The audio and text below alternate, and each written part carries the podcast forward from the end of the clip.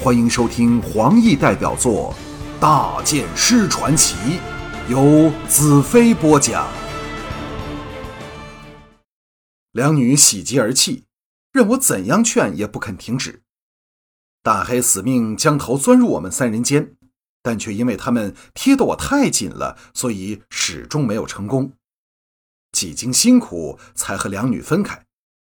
大黑扑了上来，我摇头苦笑道：“这顽皮的家伙，差点要了我的命。”这时，团团在谷口草原围着我的，以约瑟夫、侯玉、泽生、洪金、田宗等为首的两万多战士，高高举起武器，震天价的狂呼欢叫着，每一个人都流着热泪。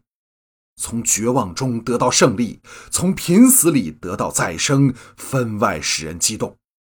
而且这份胜利来得太突然，太出乎他们想象之外。我知道自己圣剑骑士神的一面已在他们内心深植了根，得到了稳如磐石的地位。我将大黑抱起，转了几个圈，连右臂也觉得不痛了。整个大地都在旋转着。当我停下来时，彩柔和尼雅再次围在我身旁。红晶大叫道：“大剑师，王月谷口外此役，你去万牛大破黑茶军，便已在净土留下万世不朽的威名。”众人再次狂呼起来，营地里充满了自飘香城晚宴以来从未有过的欢乐。军内两千多女兵被振奋若狂的男兵轮流邀舞。没有跳舞的，便在旁拍着手，唱着歌。我右臂敷上彩柔为我特制的草药，和众将领共进丰美的晚膳。两女当然分坐我左右。这里距离战场不足十里，因为善后工作足足用了大半天的时间。虽然每个人都疲倦欲死，但没有人反对远离战场，因为那余下的景象实在太可怕了。约诺夫道。我们只有一千多名战士阵亡，他们都给火化了，骨灰会被带到天庙，安放在安魂殿内。田宗道：“我们俘获了大批武器和战马，被擒的黑茶人达三千之众，他们或多或少都受了伤。据我估计，这次黑茶鬼最少死了四万多人，有三万多是给牛踏死的。”侯玉道：“是否应待红石大公和我们会合？”我已派人回去报捷，并要求他们分出快速部队赶来。我摇头道：“伤兵和俘虏已让我们行军速度大为减慢。我想在抵达历史堡前，红狮大公的人可以追上我们。”泽生道：“历史堡还有近八万的黑茶鬼，我们这样直扑历史堡，不怕和他们正面遇上吗？”我微笑道：“现在形势已转为对他们大大不利。”如果他们敢倾巢而出，给天庙的净土军趁势夹击，便会成为腹背受敌的孤军。而且，我想他们已给吓破了胆，绝不敢鲁莽出击。众人纷纷点头。我的话经王月谷口外一战，在他们心中已变得像连云山那么有分量。尼雅亲热地挨着我道：“对不起。”我愕然道：“为什么要说对不起？”尼亚不答，只是重重的在我脸颊吻了一口。约诺夫道：“我也要带众人说这句话，因为一直以来，我们都对大剑师、对林女士的看法半信半疑。”红晶抗议道：“不，我是例外，我是一直相信大剑师的。那林女士阴沉难尽，红月和我都不喜欢她。”我故意道：“但她仍有可能是无辜的。”只是因缘巧合下，我们误会了她。